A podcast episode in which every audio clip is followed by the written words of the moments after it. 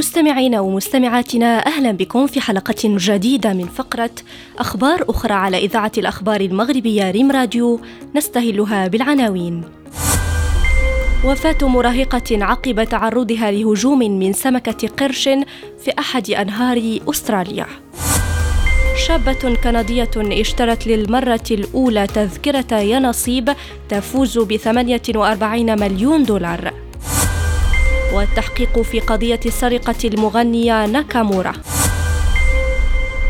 إلى التفاصيل.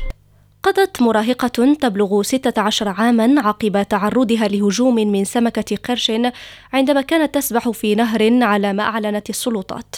وأشار بيان أصدرته حكومة الولاية إلى أن الشابة أصيبت بجروح خطرة بعدما هاجمها نوع غير معروف من أسماك القرش في نهر سوان في فريمانتل.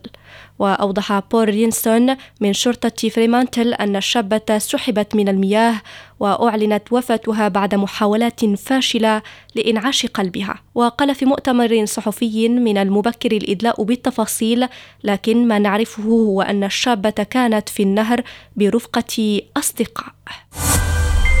فازت طالبة كندية تبلغ 18 عاما اشترت للمرة الأولى تذكرة ينصيب بالجائزة الكبرى البالغة قيمتها 48 مليون دولار لتصبح بذلك أصغر شخص يفوز بمبلغ كبير كهذا. وأوضحت جولييت لامور وهي طالبة في أونتاريو خلال تسلمها جائزتها أنها اشترت أول تذكرة ينصيب بعدما شجعها جدها على ذلك. مشيرة إلى أنها عندما دخلت المتجر اتصلت بوالدها لتسأله عن الإجراءات التي ينبغي اتباعها للمشاركة في اليانصيب.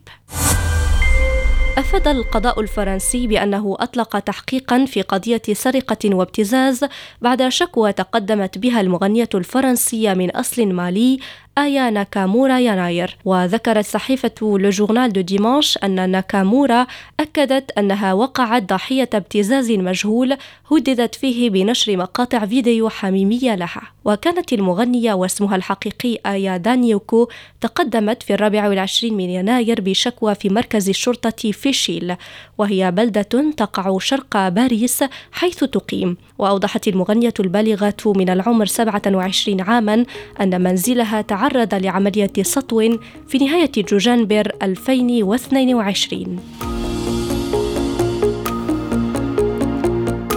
إلى هنا نصل إلى نهاية عدد اليوم.